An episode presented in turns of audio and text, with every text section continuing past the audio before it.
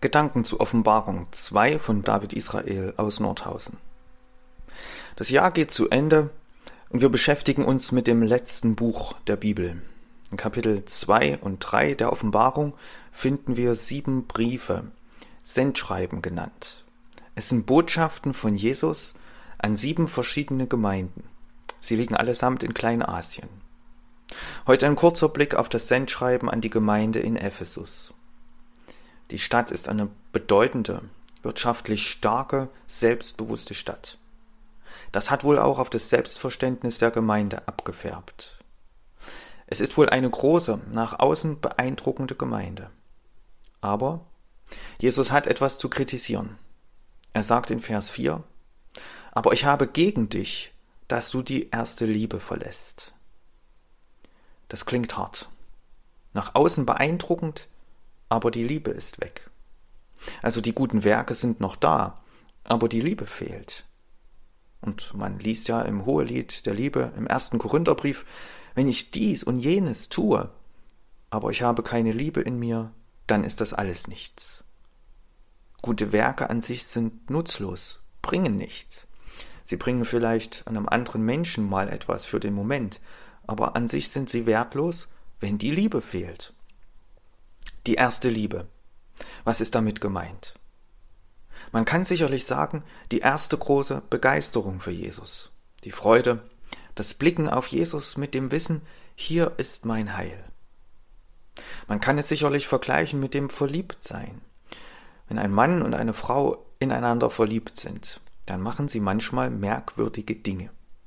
Auf jeden Fall denkt man ständig an den anderen, denkt sich schöne Dinge für den anderen aus, sie oder ihn vielleicht überraschen. Auf jeden Fall gibt es in dieser Zeit nichts Wichtigeres als diese Frau, diesen Mann. Mit ganzer Aufmerksamkeit, mit ganzer Freude und ganzem Eifer ist man für die andere, den anderen da. Genauso sollte es bei uns und Jesus sein. Da sollte große Freude, Begeisterung sein. Wir sollten ständig an Jesus denken müssen, weil er einfach das Größte für uns ist. Mit großem Eifer und großer Begeisterung Jesus nachfolgen. Man fragt sich, wie kann denn das funktionieren, wenn die Werke da sind, das Außenbild stimmt, aber die rechte Grundlage fehlt? Warum tun sie dann noch die Werke? Es kann eigentlich nur eine Antwort geben. Aus Tradition. Aus Tradition? Das verwundert vielleicht auch, wenn man denkt, dass die Gemeinde doch noch gar nicht so alt ist. Aber Johannes war sicherlich nicht mehr der Jüngste, als ihm die Offenbarung übermittelt wurde. Man kann berechtigterweise annehmen, dass die Offenbarung so zwischen 90 und 100 nach Christus geschrieben wurde. Dann wäre die Gemeinde in Ephesus so circa 30, 40 Jahre alt. 30, 40 Jahre? Klingt noch gar nicht so alt, wenn man beispielsweise sieht, wie alt die katholische Kirche ist oder selbst die lutherische Kirche, dann ist die Gefahr, dass wir viele Dinge nur noch aus Tradition machen, mindestens genauso groß wie in Ephesus. Tradition an sich ist ja auch nicht schlecht, wenn man an bewährten Dingen festhält. Aber wenn man Dinge nur noch so macht, weil sie immer schon so waren, ohne mit dem Herzen dabei zu sein, dann wird es gefährlich. Und das scheint in Ephesus der Fall gewesen zu sein. Die Gemeinde in Ephesus hatte ihre Chance.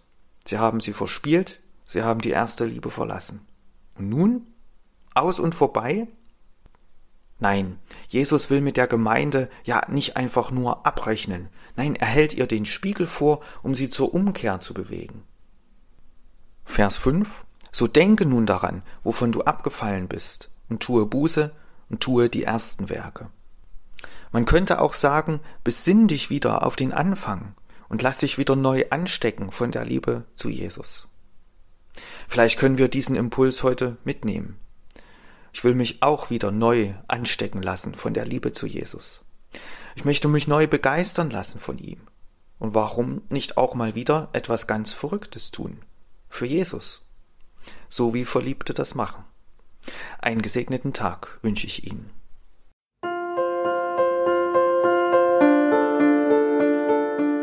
Dies war eine Folge aus unserem Podcast In einem Jahr durch die Bibel, ein Projekt des Gemeinschaftsverbandes Sachsen-Anhalt. Morgen geht es weiter. Unsere Arbeit und auch dieses Projekt lebt fast ausschließlich von Spenden. Wenn Sie unseren Podcast mit einer Spende unterstützen möchten, so ist uns das eine große Hilfe. Dies geht per Überweisung an Empfänger LKG Nordhausen.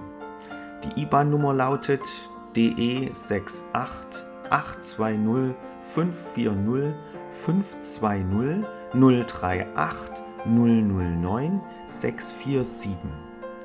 Wenn Sie eine Spendenbescheinigung benötigen, dann geben Sie bitte Ihren Namen und Ihre Anschrift mit an. Ganz herzlichen Dank. Nun wünsche ich Ihnen einen gesegneten Tag und freue mich, wenn Sie auch morgen wieder mit dabei sind. Viele Grüße, David Israel aus Nordhausen.